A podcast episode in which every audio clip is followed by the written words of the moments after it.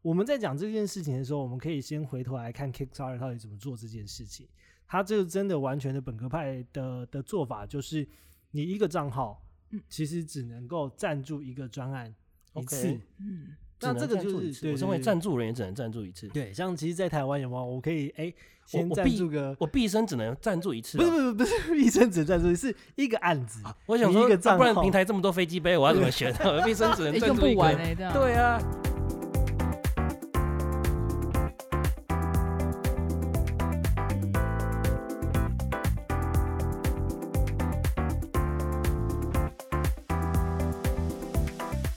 欢迎来到隔壁老王的实验室，我是老王。我说嗯文我是花花，哇，我们这一集哦聊的东西就真的是有点硬喽，蛮硬蛮硬的哦，真的会血流成河哦，哦不骗哦。你们做群众集资这边做个领域做一一阵子，啊，你们平常我想回去的时候都怎么跟亲朋好友介绍你的工作在做什么啊？假如说今天同学会好了啦，然后大家哎、开车来，然后带你男女朋友 来换名啊小孩片，来换名片，换名片说，嗯，你做这个群众募资在做什么的？对啊，好啊，你都怎么怎么回？答？嗯，我身边朋友因为都还还算年轻啊，都是二十几岁，那大家对群众集是资什么产意业思？ 没有我啦身边朋友就已经先就是得罪我们嗯一没半的有观啦众，你的对听众嗯那个就是身边的朋友，就算是蛮知道群众集资产业是在做什么，但是他们会分不太清楚顾问在这个这个产业里面的定位是什么，所以他们都会直接说啊，他就在做泽泽啊。然后我想说，我根本就不是泽 泽的， 就很尴尬，然后就是不是解会释有一很堆人久。跑来跟你说，哎、你们那个泽泽最近卖你那们平个，啊台对不啊对？卖扫超地机好器欸人我赚也想超要一多，啊台就是赚很多啊，这 样。哎然后跟同学就是还好，至少还是在一个群众集资的讨论里面。但是过年的时候更夸张，过年的时候还要跟那些叔叔阿姨解释说什么是群众集资，大家听就说啊，是不是在做直销？是不是那个安安全哦安圈安东逼圈这样圈东地圈这样对啊？子，先别说那么多了，你有听过泽泽吗？ 哎我们这里有什么什么好货这样 对对对，对我我这边是还好，我都跟我妈说，就是我们在做这个电子商务，对， 嗯，就是大概解释一下了。我妈其实还是算是可以接受，真的哦、你们遇到的人都非常的了，都很了解时事呢。哦我有朋友问讲泽泽平台 Flying V，他们也不知道。我说啊，我在做电视购物啦，啊啊我 直就接懒得解释啊。我就把电视购物搬到网络上面卖这样子哦哎啊。那这样听得懂啦。听得懂了， 这样不错哦。哎、我就说，哎、你卖什么啊？我们这边有那个三 C 小物啊，还是你要哦鞋子啊、衣服、包包啊，啊我都有卖啦。最我都后有一卖百组，最后一百对组，对 对对对对喜欢的喜欢，我只自有己有今带一天，组，只有今但天是，包包特别适合你这 样子，这颜色好嗯看。啊但其实以现在来说，就是群众集资整个概念也也越来越多人知道了嘛没。对错没对错，像去年其实泽泽一整年的赞助总次数就超过百万次啊，嗯，那其实两千三百万人有一百万次以上，其实还算是蛮 OK 的啦。嗯对，啊，嗯，那最近的话，风风雨雨比较大的问题，可能就是有一篇报道者，文章对不对对？对其实对最近的网络上面有流传，就是蛮分享蛮热络的啊、看到很多身边的朋友在聊这件事情，就是报道者他们这个平台写了一篇文章，题目叫做《纠纷暴增，原创退位，群众募资平台是否能从争议中再出发呢？嗯那其实是一哦篇那个时事分析的文章啦，在讲说群众募资平台其实这几年的发展下来，还有部分是原创商品，但其实有很多的产品可能是从外面进来的，可能从海外或从中国进来的产品。那就是有些人会有疑虑说，哎、这产品其实在中国在大陆淘宝就可以天猫我就可以买得到了，那就上募资平台，那这样不是很奇怪吗？很像是把东西拿来贴牌卖，就是其实大家最近开始有这方面嗯的对争议。争议对那，这个到底算不算是群众集资呢？还是或这者只是或者是平台应该扮演什么样的角色？没嗯错，对，种这最近真的是在朋友圈就是很常在传，而且我收到好几则私讯，就是问我说：“哎、你这个这对这篇的想法是什么有何高见？对有何高见？”我不敢讲， 有何高见只怕血流成河对。没对，错反正就是透过这一集跟大家就轻松的聊一下这个问题，就是所谓群众集资跟预购，它可能在国外啊，或者在国内，到底大家怎么样，平台怎么样区分，消费者怎么样区分，还有就是我们今天还会有一些就是听众来函，对对听对，众听众来来函来问，来跟我们分享，或是问一些他们心中对于这样个的问题跟想法这样子。没错，对，好，那一开始呢，啊、群众集资这整个概念，其实在美国兴起之后，才渐渐的传来这亚洲地区嘛。嗯哼，那最本格派的这个群众集资就是 Kickstarter。那我们在讲这件事情的时候，我们可以先回头来看 Kickstarter 到底怎么做这件事情。它这个真的完全的本格派的的做法，就是你一个账号嗯，其实只能够赞助一个专案一 OK 次。嗯那只这个能赞就助是一次对我身对为对赞助人也只能赞助一次，对，像其实，在台湾有没有？我可以哎、先我赞必助个，我毕生只能赞助一次不哦、是不是不是一生只赞助，是一个案子。啊我想你一说，个啊不账然号平台这么多飞机杯，我要怎么选？啊我毕生只能欸赞用助一不个完。哎，这样对啊，那你看哦，泽泽或是说亚洲的平台，它其实嗯一个账号，它可以重复赞助好几次。嗯，大家应该都有这样经验，就没是错我嗯今天没错突然赞助了一个，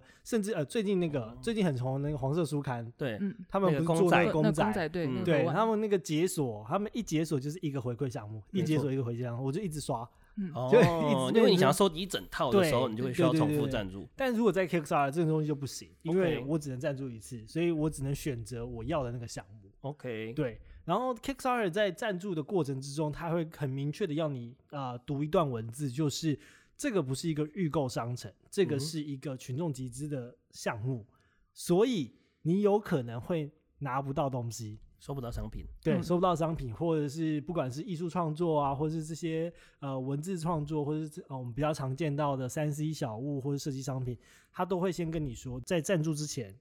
你要知道你有可能不会收到产品，嗯哼，所以你完全就是赞助这个理念或这个行为。嗯那有没有收到产品，就是你幸不幸运这样子。 OK，嗯对，所以以这个很传统的群众集资的讲法来说，就是集众人的呃力量去完成一件还没有开始的事成情型。还的对事还没有情嗯完成的，还没有呃开始的事情，这样没错子。但是我觉得，这我觉得是我们的大部分赞助人其实内心心里比较纠结的一块，对嗯就是说我当然很支持那个理念，但是要负责我可能把两三千块或三五千块拿出去，但有可能会没有收到东西的风嗯险。是吧？呃，我其实很好奇，我想问问看你们两个，就是你们对于群众集资的时候，呃，身为一个赞助人，嗯，你会呃，你会有这样的心态，就是说我可能赞助一个耳机好了，但是我可能他可能做不出来，然后你完全就只是为了这件事情而赞助吗？哇，五千块哦，五千块，五千块，对等一下，啊如果是五百块的话，我我还有还可点以，机对对会。对，五就千块真当的有做丢点高，在水沟里这 样。好，花先吧不。行，真的小社对畜没办法，我现在粉领族，小社畜，粉领粉族没办领法族，没办法接受这个这件事情。 OK 所以你在下单前就会因为这件事情会犹豫再三。对，然后可能会在前面会去查一下，可能这个团队或是什么，就会做比较多的背景的资料，这样子不会贸然下单啦。嗯嗯我也是，我觉得对下单意愿，其实赞助的意愿其实会有点影响啦，嗯就是会变成说，如果真的是这样案子的话，我可能会更倾向比较纯粹的公益性对案件嗯啊。没错但如果他今天是一个三 C 产品的我可开能发的话，对我可能要买一只新的耳机，那确实说我有可能会买不到，我可能会倾向等它上市以后再来看看吧可。能会比较嗯贵一点，但是要等到对它上市，对不对嗯，？对没对错对，我觉得这就是国情之间的不同，在台湾或甚至在亚洲地区，基本上没有办法去接受我可能完全拿不到东西这件事情。嗯，那这个这个我们我们也没有说要去怪罪啊，不是说呃，因为消费者就是这样，所以我们演变出这样的一个一个结果，但它真的就是一个国情所造就的平台特性的不同。嗯我曾经在 Kickstarter，就是就我们刚刚的那只耳机一样，我有赞助一只耳机，呃，我很记得它大概是呃两万两千块台币，哦 OK，然后它是说它在耳罩式耳机，它放了八个单体，所以你可以用 八个耳人机，你感觉很重对，它可以用耳机去听杜比环绕，哦，对然后我们就觉得超级酷。呃，然后结果他在两年的开发之后，跟大家说：“哎，我做不出 来，失败所以 我也了不会退天费。”哪然后公就司倒是闭。对，就是说我真的做不出来，然后我们把钱用完了。对所以 OK，所以这件事情在 Kickstarter 上面跟在台湾，我跟你讲，在台湾大哇概这个事情大条了，消保呃消保赵消三保才官来找大概你泡对茶，对消保官大概电话被打爆，真天的哪真的。嗯所以所以这种事情就会变成说，真的是个完全国情的不同。就是 Kickstarter 他们就是很纯粹的，就是跟大家讲说这是一个很好的 idea，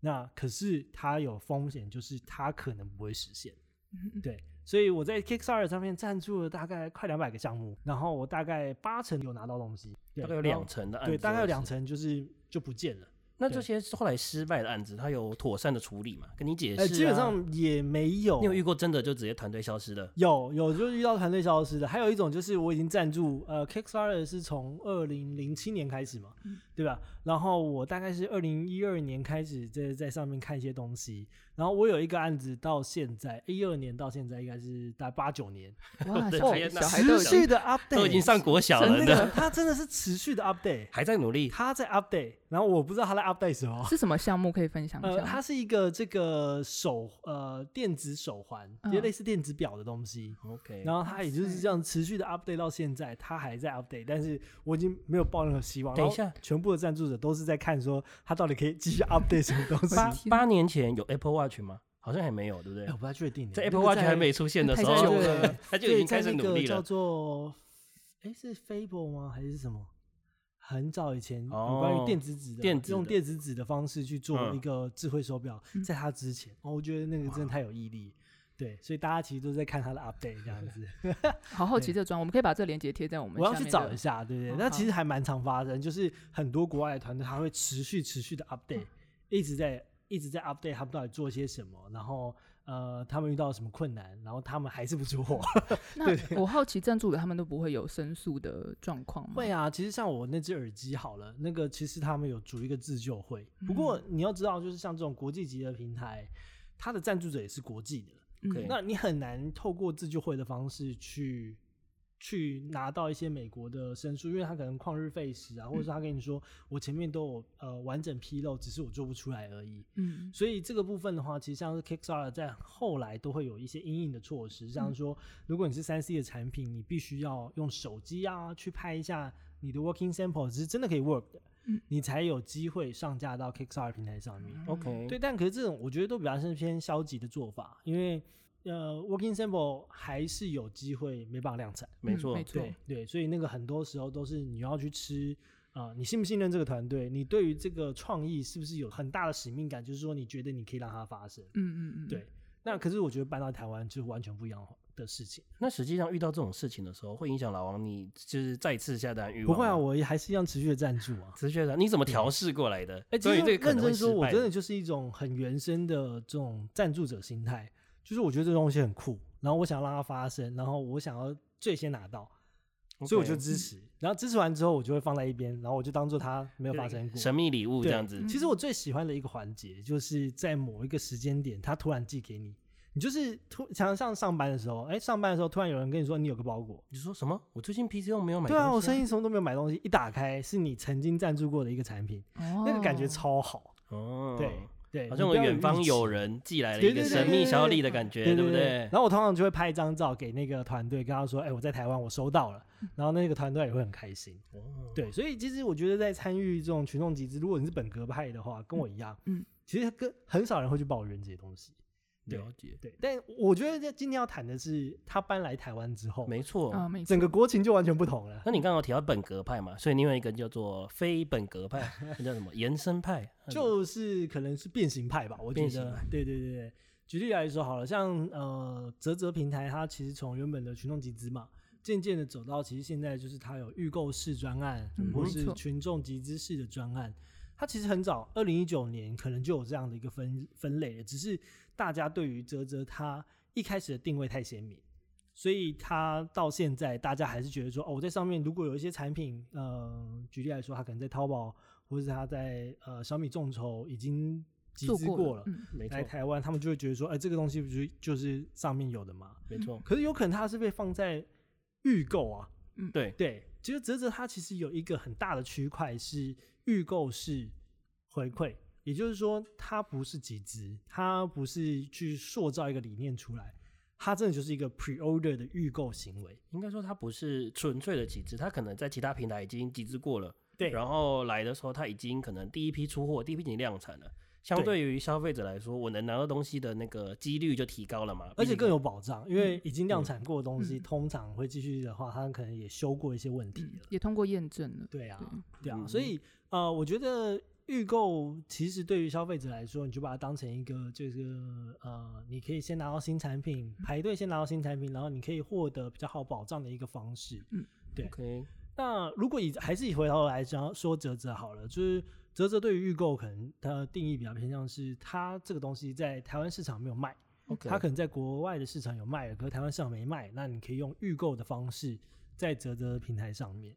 不过它也不会叫做集资啦，我觉得这个还是一它就会是个预购型对，专因案，为我觉得对这不个对比较像是，如果能够更清楚，或是呃发一个电子信给所有的会员去更讲清楚这件事情的话，我觉得会少很多纷争。我觉得他们泽泽平台虽然有在做这件事情，可是普遍身边的人应该还不太知道这对，个你中看那间个报道者下面那篇文章就知微道妙了，的差别吧。，对对没错。所以我觉得是说，在赞助这些项目的时候，可能一开始在前期的宣告，可能还可以做得更好一点，就让大家知道说，哎、其实这两种方这两种专案承担的风险是不一样的。对嗯对。可是，我觉得还是回过头来一点，就是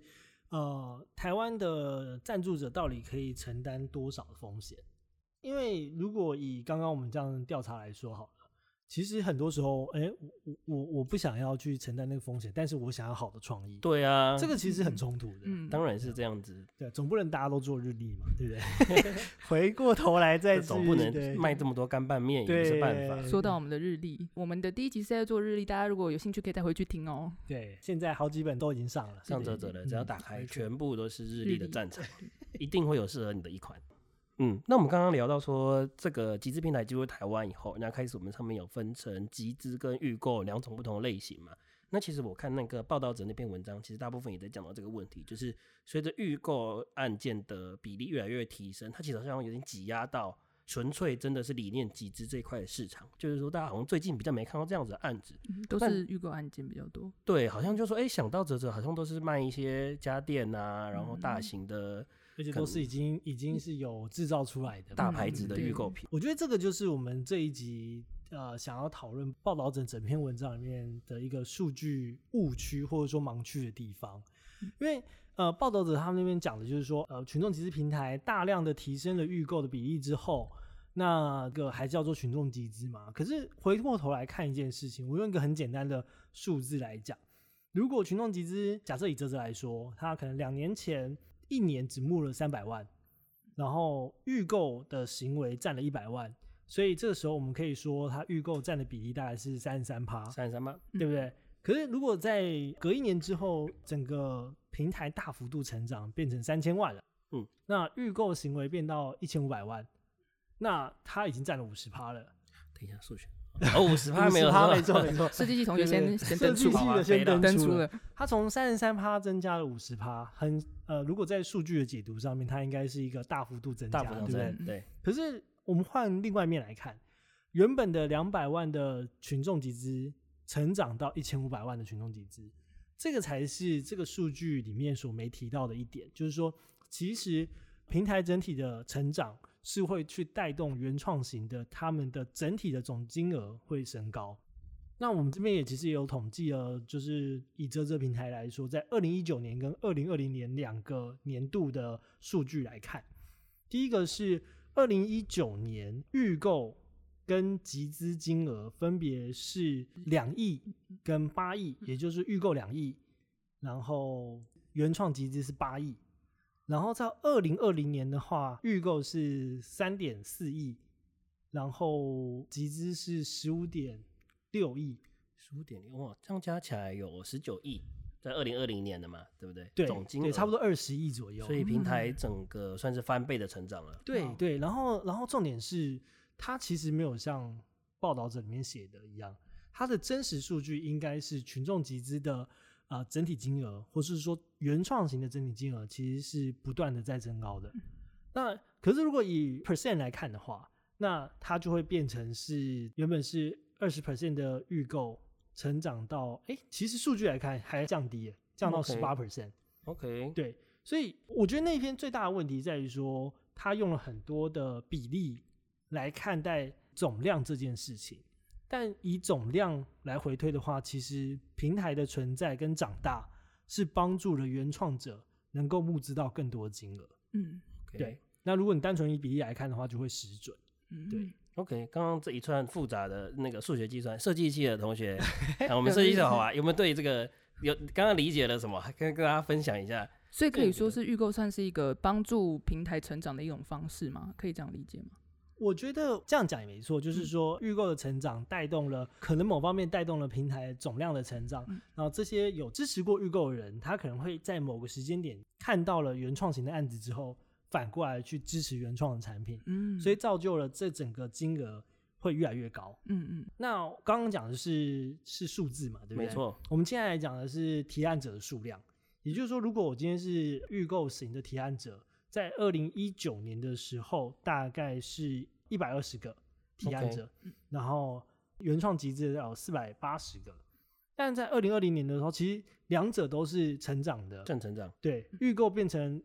两百二十五个，就是从一百二十变到两百二十225五，但是原创型的从四百八十个变到六百七十五个。其实算是蛮大幅的成长，对这对两对边没有互相排斥，对，但如果以比例来看的话，那好嗯 OK 像是变成预购好像成长五十趴，嗯，因为从一百二十个变到两百二十五个，大概是 OK 四五十趴。但因为原本原创就比较高嘛，它可能成长了可能是二三十趴，但是以绝对的量值来说，就是预购成长了大概一百个团队，一年期间成长就是多提案了一百多哦个。，我了解了，所以大家其实看到的是感觉，大家会有一个直观的想法是，哎、我预购变多了，那我原创就变少了嘛？啊，这样子久而久之，这个平台全部都是预购商品，根对本没有人要做原创啊！对啊，对这就是对，诈骗，退钱 退钱，搞小保官。对，但实际的状况是两者都一起变多，嗯，对，它不嗯，冲突。它其实这个观念是不冲突对的。对对我只越多是预购的案子进来的时候，其实并不影响到这上我的面原集资创对对对原对创的蓬勃发反展，而在某种程度上是算有成长的。对，就是像互相影响，我觉得是互相影响。其实也可以了解，就是平台在经营，它还是要有一个人流进来。就是嗯当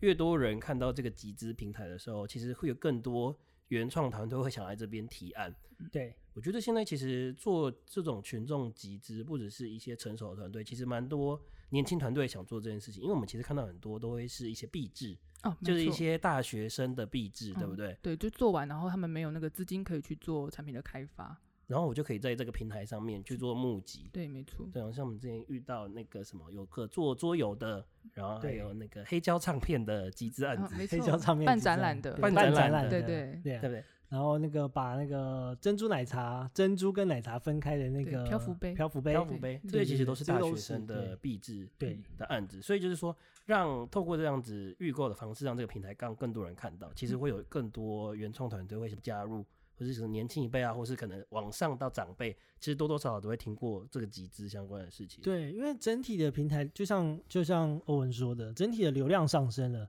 呃，流量就代表着有多少人的目愿意光关关注注在嘛这边，嗯那有目光就会有人愿意掏钱，那甚至是他不是一次的赞助者，他可能是重复型的赞助者。那这些跟我一样是本格派的赞助者，他他其实很容易就会去支持好的创意。嗯，对，我们在泽泽上面可以看到非常多人，他的账号后面有很多泽，嗯就代表说他赞助过非常多多的次赞。对对对。哎，那我就不懂了。但听起来那个预购团队赚到钱，那原创团队也有所发挥，啊，消费者也买到了喜欢的产品，那、谁在不爽？那、我们到底在吵 什么？呃血流成河 这。这个我就觉得最有趣的，就是大家把谁吃亏了？就吃大亏家把标准放得非常非常的高，嗯他们认为群众集资平台就应该要有群众集资平台的样子。不过，就像我们一开始谈到的，就是像这种 Kickstarter 的本格派的群众集资平台，台湾会有多少个赞助者可以接受？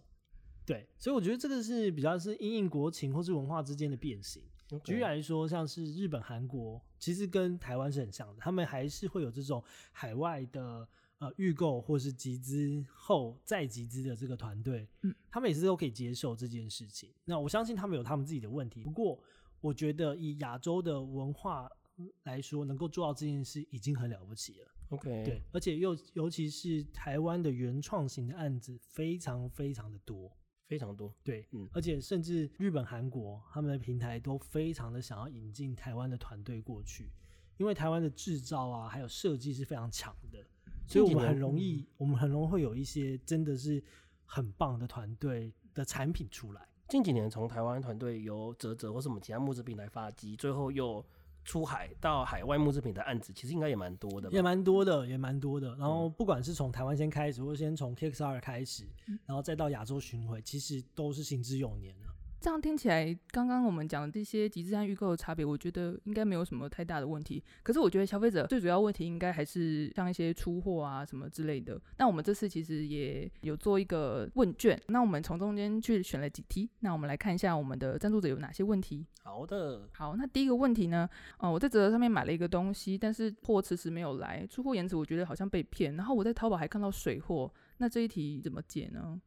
怎么解哦？我们先从那个好了，欧文，身为一个这个顾问，你会觉得最近其实一年以来，其实出货问题越来越严重，对吧？没错，其实我觉得刚刚在讲消费者会遇到这种到底是集资还是预购，其实我觉得这个点是很大的要素。当就是如果一切都很顺利的话，那没有人会跟你计较这件事。哎对反正我买了东西回来很赞，我给你五星好评这样子，其实没有这个问题。但是问题会发生在我买了，哎，怎么遇遇到一些奇奇怪怪的原因啊？我出货底嘞，我就很不爽啊，我就上网查一下，查一下说哇，怎么虾皮就看到了，还是我淘宝就看到了？那嗯我是不是被诈骗了？其实我觉得循环是从这边开始，大家其实真正 care 的是，哎、如果我的出货被延迟、被 delay 了，那该怎么办？我有办法申诉，还是为什么遇到这样子的情况？嗯嗯。那刚刚老王其实讲到说，今年真的是不简单的一年呐、嗯其实我觉得得这几年都是啊，我觉得疫嗯情开始之后，整个航运啊，或是什么大排长龙嘛，对啊不对，然后生产嘛，那个中国时对时不时就要停工，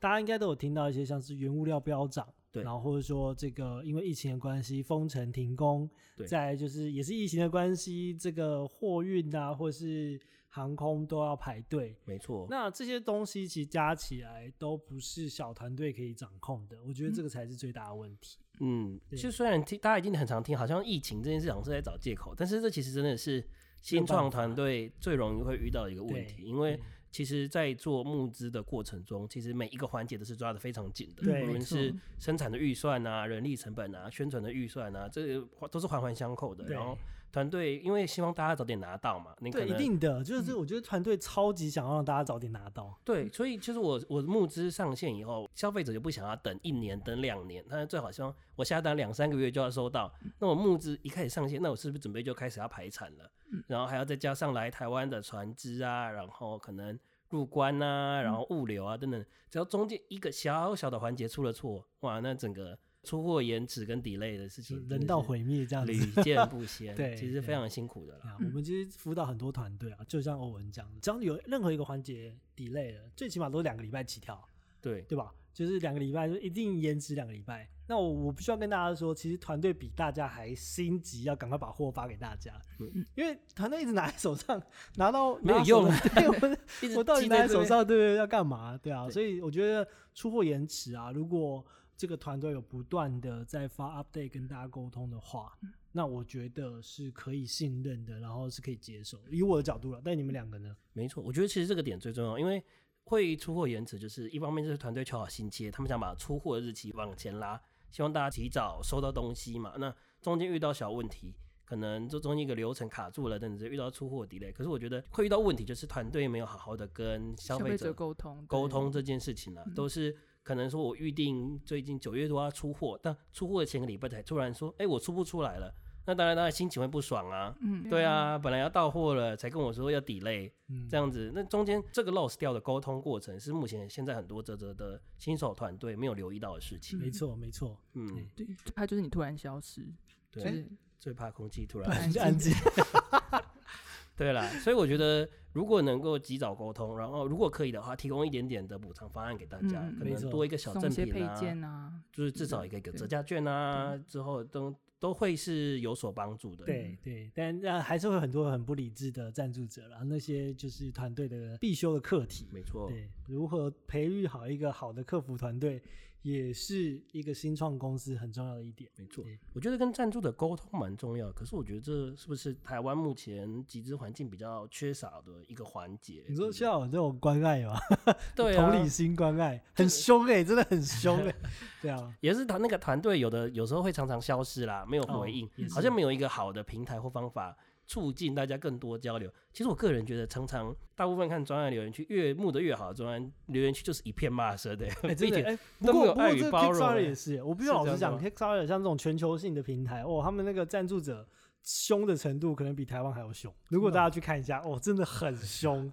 对。就是好像还没有办法有一个让大家友善交流的环境没。错，没错对，我觉得这个是这个是必然的，就是说，呃，社群也是这样，社群的往下面走，的确就会变得越来越极端，越来越刻薄。这个、嗯我觉得这个很难很难避免。那又是在这种以信任或是公开的平台，就是平台公开的越透明，越有可能这样发生。对 OK，，像这种那个 Kickstarter 上面。就诅咒团队死全家的，这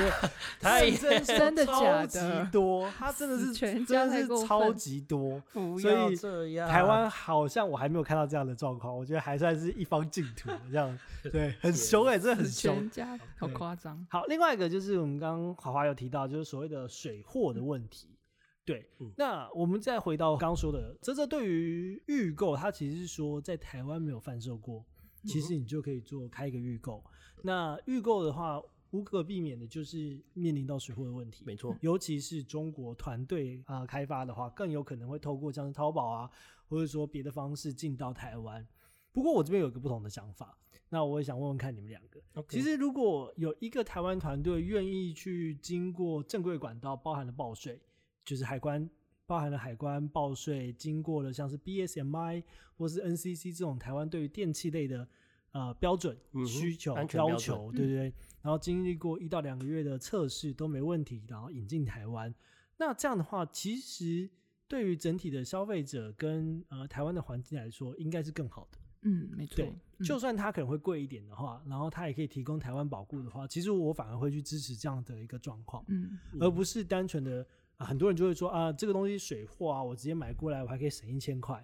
可是你省的这一千块，第一个它没有帮台湾创造税收，嗯然后第二个是它没有让台湾的这些标检局或是这些电器的检验去安帮全你检验对都没对对，有帮你测测试试过这个东西，所以你有可能会造成更大的伤害。嗯那我要是我的话，我就会愿意去哎多花个一两千块，然后找台湾代理的公司来做这件事情。而且东西有问题也找得到人问，对对，没错没错，而不是直接就是哎亲 亲 亲亲呃亲亲产品用的还满意吗？人家卷舌，亲 亲还开对心。我们等一下我们这个节目马上又要被出征了， 花入不入要花第二集就那个原本喜马拉雅准备寄信要问我们上架事宜 的，直接按回收这样直子接。收回。对对对，这是一点，这是我觉得我对于水货的这个这个看法，就是我觉得如果它能够走到正规的进来，对于整体的环境，不只是雄起，只是对整体环境都是好事。对，那另外一个就是我刚刚提到的，就是这其实是一个三赢的局面，就是我们刚刚提到，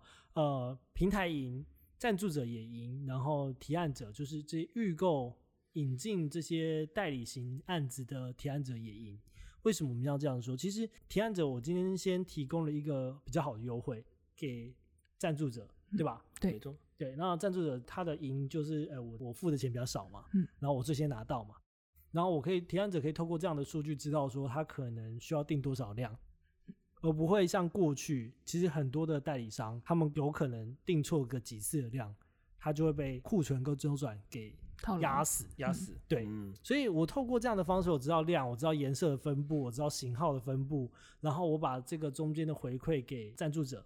然后平台也可以成为这样的一个机制下面的公正第三方。嗯其实我觉得这是一个三赢的局面。对，所以整体来说，我还蛮喜欢这样的模式可以在台湾出现。重点是它要过台湾的认证。没错。对，我觉得现在消费者有点在意，就是目前在平台上面，其实我没办法确认这个团队的身份。就是说，哎、如果我这东西在淘宝上面，或是我在虾皮上面看到水货，可是我在泽泽上面看到一样的产品，我没有办法，就是有些提案团队宣告可能没有做的很确实，或者说明的没有很清楚的话，其实消费者会分不出这中间的差别来。我到底是在哪边买是最有保障的，然后哪边是官方真的授权的代理商或是合作的 partner 这样子。我嗯觉得这方面很多团队或是平台在这方面的宣告还没有很确实。哎、所以你觉得？我想问问看你啊，如果有一个第三方他去协助宣告这件事情，你觉得会有帮助吗？你说泽泽以外的团队吗？，对对，举例来说，如果假设我们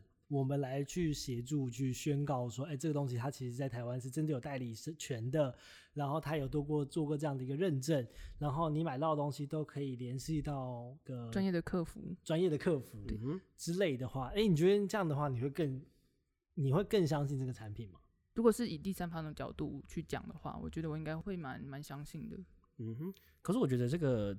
认证的机构哦是什么来头？公信力的部分，对啊这也是另外一个问题，这就也是。是一个比较困难的环节了。对，这个就是可能之后可以再拉一集出来讲，怎么样做这个认证这件事情。没错。好，下一个问题，我这个问题讲好久，下一个来自听众的问题啊，是群众集产品看起来都很有创意，但其实中间不乏有失败的案例跟风险呢、那请问，身为一个赞助者，有没有什么方法可以降低这件事情的发生，或者说我们在看集资页面的时候，有没有什么特别可以留意的，然后让我们可以挑选到好的专案应？该说你自己会，如果在一个页面里面，你会先看什么东西？要我就要看什么产品啦。如果是像一些，比如说像现在日历很红嘛，那日历因为其实就是印刷品，它不太会有什么失败或是规格的问题。嗯哼，我觉得比较多会问这样问题的赞助者，大部分应该都是赞助三 C 产品比较多。那我觉得三 C 产品一定是看规格嘛，你要看规格，然后跟市面上的竞品去做对比，你才能知道说这产品到底有没有保障。那其实每个三 C 产品在集资页面上面，它都有标注它的详细的规格跟产地。那我觉得我如果是第一个是看呃三 C 产品的页面的话，我会先看规格，对，然后去跟竞品去做对比，这样子。要是我的话，其实我除了看规格之外，我还会去看，呃，他有哪些人帮他做开箱或背书。背书，嗯 OK 对，其实我觉得这件事还蛮重要。举例来说，就是如果一个三 C 的产品呢，王阿达用过，那我去看他用的这个过程之中，呃，是不是很顺畅的，嗯哼嗯还是怎么样的话，它会增加我的信任程度。对，那如果就是呃，如果你找的一些意见领袖比较是不有名的，或是不同领域的，那他就会在我的信任度里面会打折。 ，OK，嗯，然后再来就是会去看一些就是同级的产品，就举例来说，如果是一个空拍机，我可能就会去了解一下说目前其他家空拍机的技术到哪里？如对何到哪里。如果它是一个超前超前很多的这超个越概时念空，嗯，的话，我就会打上有一点害个问怕，题对对对对对对，不因是为八 K，它是十六 K、对三十二 K，对，然后如果这种续航里程，原本人家都是二十分钟，你两个小时，哎差太对多了吧？对对这种这种就会让我觉得哎、很害怕，因为呃，如果真的可以做到的话，其实大厂都会跳下来做。嗯，那了解如果你只是领先一点点，我觉得这有可能，这是非常有可能。嗯但如果你只是领先了十倍，哇，那这个就是不一样的概念。对 OK 所以我还是会去看一下，说它的规格是不是跟同级的呃有类似或者超越一点点，然后再来就是谁帮他背书。对 OK，如果是我自己的话，我会去查那个提案团队的背景，嗯，不论是台湾的原创的提案团队，或是他可能在美国或者在中国的团队都好，甚至他其实是一个预购商品，他其实在国外已经有在推行了，没关系。可是我会去查说这个提案团队。在他可能在国外其他平台募资的过程中，他有没有跟他的消费者做那个良好的沟通，嗯就是如果有问题的话，他们的留言回复有没有被解决啊？然后或是天安团队有没有定期在更新他们的进度？就算可能出货过程中有 delay，这个案子可能之前有 delay 过，不过如果过程中这个提案团队是有心在好好处理的话，我觉得这就是可以让人相信的极致商品。嗯这个是很重要，我们也会去看，就是他的他的团队在国外的 comment，就是留言，嗯嗯对，那他如何解决留言或回答留言这件事，会完全反映了团队的风格。没错，我觉得这个也是一个小技巧，可以给大家，嗯就是如果之后要赞助案子的时候，可以把它回去反查他们国外的团队。嗯如果他在 Kickstarter 上面留言就很常在放推的话，那你也可以放推，真的放推啊！那个留言被灌爆哎、嗯这完全没有在回的。哎、那你也可以想死象全，家的留对言，真的就是会有出现死全家的这留言。至少要回一个 thank you 嘛。不我是不知道怎么回的，就是有 welcome 这样子也可以嘛，对不对？我之前还有查过那个创办人的 LinkedIn 这样，你说哦真的直接去找他对我 LinkedIn，真你是去找找 LinkedIn 找他全家的资 料，我就很怕被骗。然后他他他们家生几个的都找出来，至少他 LinkedIn 好好经营，那代表对啊说这个都不是假账不要号讲嘛到。好呃僵尸这样。没错，如果有办法，他在国外就做的很好的话，这个极致案的保障其实蛮加分的啦。嗯嗯嗯嗯嗯，我相信这个都是呃眼睛明亮的赞助者应该都看得到。那如果你有在赞助这些三星产品，我觉得这些判读不会有太大的问题。嗯，对，哦，下一个问题是，很多人他会问说啊，集资产品的生产地不在台湾，它可能是在国外，甚至对大宗就是在中国，那可以多在台湾生产吗？可这题的话，我想听听看你们两个意见，就是台湾生产对你们两个加分的程度，或者说呃，它在你们或者在消费者心里是什么样的位置？我觉得这对我来讲不是必要的条件，除非他这个产品，比如说是什么台湾农产品啊，就是在地那性。当然要台湾生对啊，产， 对啊，台湾人不台湾生产，那我哦真是对个啊台湾猪肉，哎， 哎、突然不是在台湾，我真是气死。但如果它这个产品可能是台湾的原创团队去先发想，然后可能在国外去组装、去制造，我觉得这对我来讲是是非常 OK 的。我觉得这没有什么太大的问题。我自己也觉得，对于台湾生产算是一个加分项吧。就是如果它这个这个集资案标榜一些传统技艺的传承啊，然后或是可能夕阳产业的转型啊，这样的话，那在台湾生产确实是一个蛮加分的项目，因为我可以嗯实际的感受到我的赞助是有有回帮馈助到的，对，回馈到一些产业嘛。但是我觉得其实一到现在的时代来讲，大家各国分工的情况其实屡见不鲜啦。大家最近疫情 work from home 也很多经验了。嗯，其实像这样子，不同团队、跨国团队，然后可能在其他地方生产，并不太会真正的影响到那个品质或是生产的进度吧。嗯，对，我觉得最大的问题还是在于说中国制这件事情。大家会有一点 concern。对，有一可是点疑可是虑我我一直很想很想问大家的是，你现在翻开所有的东西，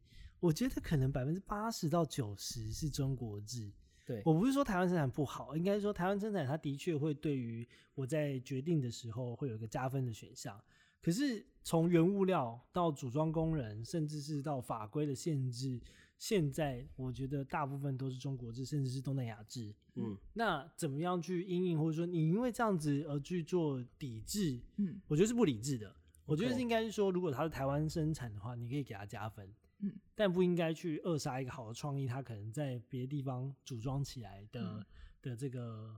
这种模式。对，嗯所以我自己是觉得台湾生产加分，但是中国制的我也不会扣分。这样我们可以重回喜马拉雅了吗？ 没有没有，这哎是这段不要剪进去，这个段不要剪进去。好，所以整集我们就是其实是透过这个报道者这篇文章，他所点出来的问题去延伸，再加上我们的听众的问题，然后去探讨说整个群众集资的市场或是平台。提案者、赞助者彼此之间到底可以多做些什么，然后让这整个生态可以更好。所以在最后呢，我们想要我们三个人啊，各提一个我们觉得未来平台可以在做的更好的地方。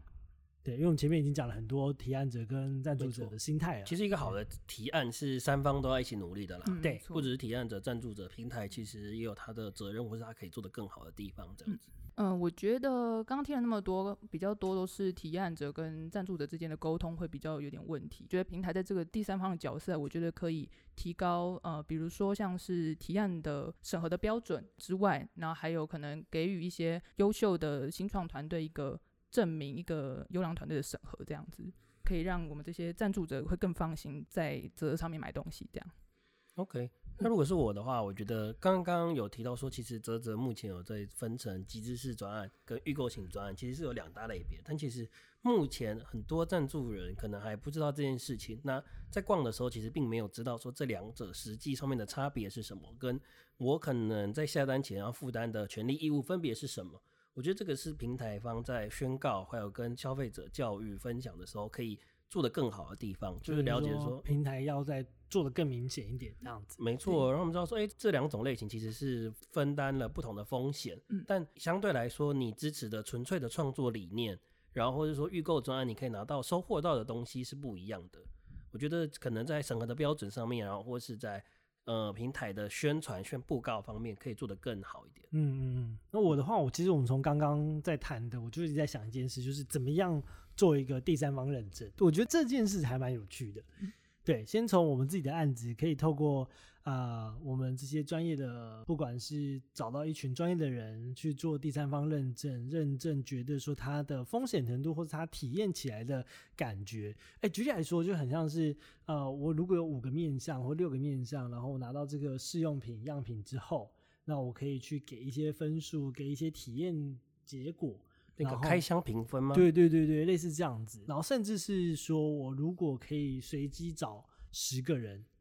然后透过他们的这些开箱评分，去告诉其他人说，我给你啊几颗星，或是主观评分是多少，有点像是呃有一个中国的内容叫做 Test TV，哦，对对我知道，我知对道。对，他那个时候他们就是有一个一主个观评分，他们是一个三 C 开箱的 YouTube 频对，道可，是他们原本的本业是在卖吃的。对啊对对 对对对，，然后后来变成一个三 C 的对这个开箱的频道，他们会有一个很完整的评测，然后对针对不同的面向去做评分，然后后还有主观最后面综合主观给你某个分数。没错，我觉得这还蛮有趣的，就是如果假设任何一个，当然可能日历拿过来好了，嗯那我们可能就是找十个人看到这本日历，对它的这个做工的品质、印刷的技术，然后对它的内容，然后有一些评分之后，给出一个综合主观的评分。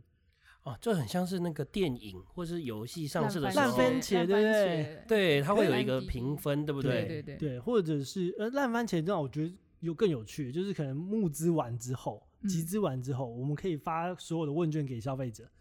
他们嗯对于这个东西的这个想法各个想法对，然后变成一个哎、群众集资的烂番茄。哎、这样听起来是蛮不错哎、的。对，蛮有。趣的耶，对啊，所以我就觉得说，如果可以做到这件事情的话，啊，那我在赞助之前就更有信心。嗯赞助之后，因为产品不会到赞助计划结束就没没了嘛，它没嗯错嗯可能还会有一些 pre order，就预购，或者说后面的长线贩售。或是团队可能要提下一个案子了，嗯，新一代的产品了。对如果那他我有就这个 credit 的话，对这个嗯对对，我前面的烂番茄指数很好，那我后面嗯就可以相信它。嗯，其实也是一个平台，因为我觉得其实现在大家集资之后，大家都报忧不报喜，